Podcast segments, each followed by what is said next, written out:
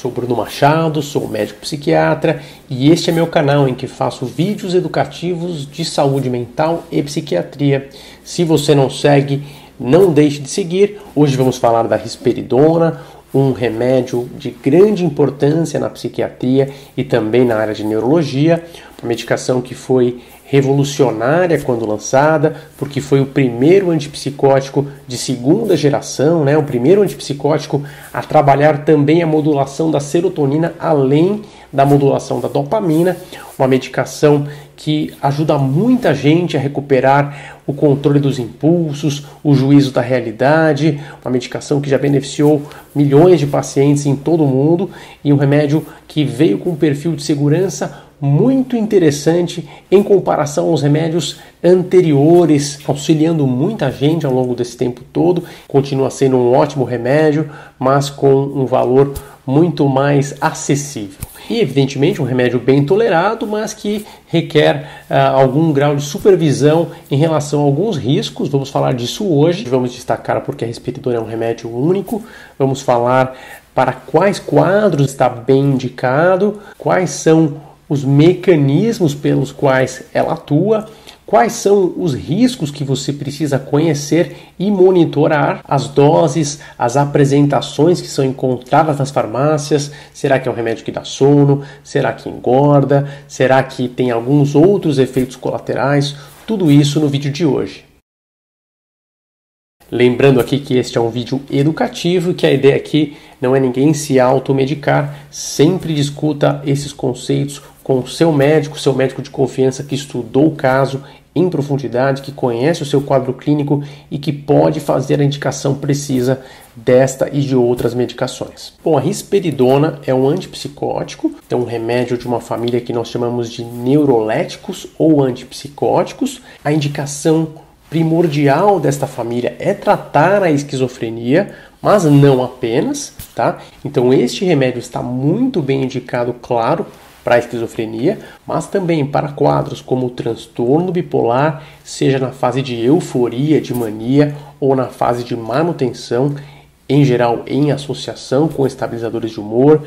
Podemos citar também o transtorno esquizoafetivo como uma grande indicação, quadros de autismo que cursam com irritabilidade e alterações comportamentais agudas, além de quadros de tique e síndrome de Tourette, todos estes com uma grande robustez científica, mas também com muitos estudos que sugerem a indicação para quadros como transtorno de conduta, depressão psicótica, seja essa depressão psicótica no transtorno bipolar ou na depressão maior, também como adjuvante no toque, os pacientes que têm toque mais refratário que precisam de uma medicação adjuvante ao antidepressivo podem ser beneficiados dessa estratégia e também é muito usado em quadros de delirium, né, quadros confusionais por doenças físicas, por exemplo, uma infecção uh, um pós-operatório, qualquer alteração orgânica que possa gerar confusão mental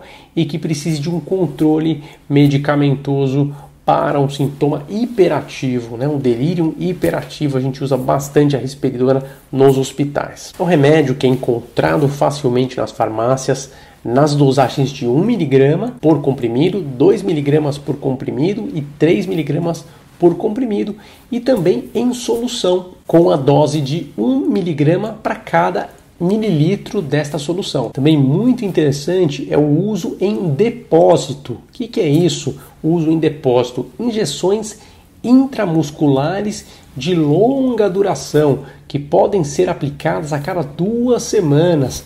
A gente tem também nas dosagens de 25 miligramas 37,5 miligramas e 50 miligramas, três dosagens diferentes desta que a gente chama de risperidal consta, que é a injeção de longa duração, especialmente para pacientes que têm dificuldade de fazer o uso diário, né? Pacientes que têm aí realmente uma adesão dificultosa e que precisam realmente de um mecanismo para que esta adesão seja facilitada. Então, o risperidal consta o primeiro antipsicótico atípico a ter este mecanismo. Os remédios de comprimidos e solução, como eu falei anteriormente, podem ser encontrados com a marca Risperdal, que é a marca original, também os genéricos risperidona, mas também uma série de outras marcas estão aí disponíveis né, com nomes comerciais, tais como Rispalum, Respidon, Risperidon, o Ris,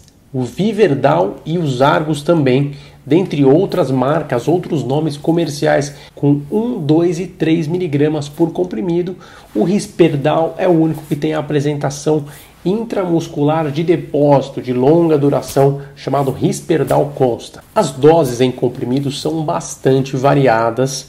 A gente costuma ver pacientes fazendo uso de doses às vezes muito baixas, como meio miligrama, até doses mais elevadas, como 8 miligramas. Em geral, nos quadros de mania, nos quadros de euforia do transtorno bipolar, as fases de agitação, nos quadros delirantes de esquizofrenia, nestes pacientes as doses tendem a variar entre 2 e 8 miligramas, especialmente em adultos. No entanto, a introdução tende a ser gradativa, iniciando-se com doses mais baixas e preconizando-se a dose mínima eficaz para cada quadro clínico. As doses mais baixas de meio miligrama ou 1 miligrama são em geral reservadas para casos como idosos, por exemplo, ou para indicações que envolvem outros diagnósticos em associação, por exemplo, tiques como adjuvante no toque, para quadros de delirium, né, quadro confusional orgânico que eu falei no início,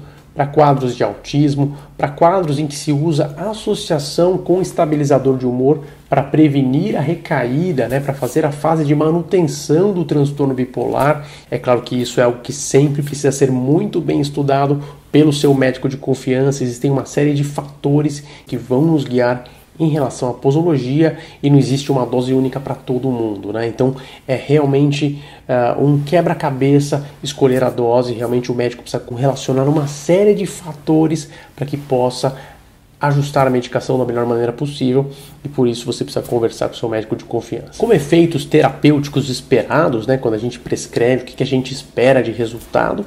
Bom, primeiramente uma redução daquela inquietação, daquela ansiedade, daquela agitação que os quadros de esquizofrenia, transtorno bipolar possuem, os quadros psicóticos também, né?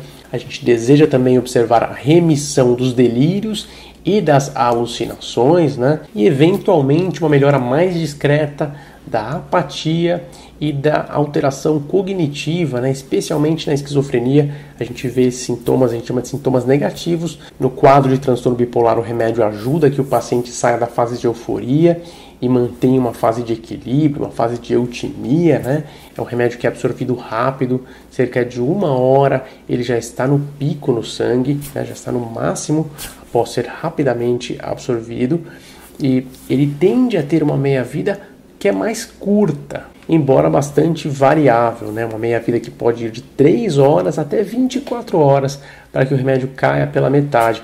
Então, muitas vezes é indicado né, a divisão da dose. Né? É mais apropriado dividir a dose em duas tomadas, especialmente em doses mais elevadas. Isso também vale para a questão da síndrome de retirada. Como a meia-vida pode ser curta de 3 horas, quando a pessoa para de tomar o remédio repentinamente sem fazer uma retirada gradativa, ela pode ter síndrome de retirada com sintomas desagradáveis como náusea, irritabilidade, tremores. Então é importante fazer uma retirada gradativa. No entanto, devemos lembrar que a estratégia com antipsicótico é uma estratégia de longo prazo. Então, embora alguns pacientes possam melhorar mais rapidamente, para avaliar a eficácia como um todo, o ideal é aguardar de 4 a 6 semanas de uso contínuo para que você possa finalmente saber qual a eficácia, qual a magnitude do efeito, né? Muitas vezes um paciente começa tomando uma dose, por exemplo, de 2 miligramas e depois de 3 semanas descobre que aquela dose era mais potente até do que desejava, então precisa baixar um pouquinho. Às vezes acontece, é claro, ter que aumentar, isso tem uma série de aspectos que vão guiar a conduta terapêutica ali, né? O médico vai precisar pesquisar direitinho todas as características do quadro para tomar a conduta correta. Também é possível o uso em crianças, nestes casos ainda é mais difícil o ajuste de dose, é necessário calcular o peso da criança ou do adolescente também uma dose que é relativa ao peso para que se tenha um nível sérico semelhante ao que se encontra no adulto. Como grande vantagem deste remédio em relação aos remédios típicos, né, os remédios da geração antiga, da primeira geração de antipsicótico, nós podemos citar uma redução dos sintomas extrapiramidais, tá?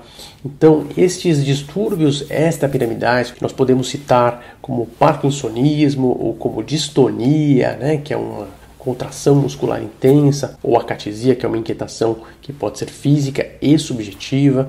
Estes sintomas do movimento, eles são muito menos frequentes na risperidona em comparação aos remédios da primeira geração, os remédios mais antigos como o haloperidol, por exemplo. No entanto, a risperidona ela ainda tem uma chance um pouquinho maior desses efeitos em comparação com outros antipsicóticos atípicos, como a olanzapina, como a quetiapina, como o aripiprazol. Estes outros antipsicóticos que vêm também na segunda geração têm uma chance menor de dar esses efeitos adversos em comparação com a risperidona. Então a risperidona é como se fosse uma transição entre a primeira e a segunda geração, o que não significa que ela necessariamente é pior, porque alguns outros efeitos adversos ela tende a ter um perfil menor, com menor risco, por exemplo, ganho de peso e, por exemplo, a tendência à sonolência, à sedação, que tende a ser menor do que até mesmo esses remédios mais recentes que eu falei aqui. Também podemos citar a questão da prolactina, né? Novamente, melhor do que os remédios de primeira geração, a chance de elevar a prolactina é um pouco menor, mas é maior do que os outros remédios de segunda geração. E muito, muito interessante, ela não tem efeitos anticolinérgicos por exemplo, aqueles efeitos que fazem a boca ficar seca, o intestino preso, eh, deixam ali a retenção urinária,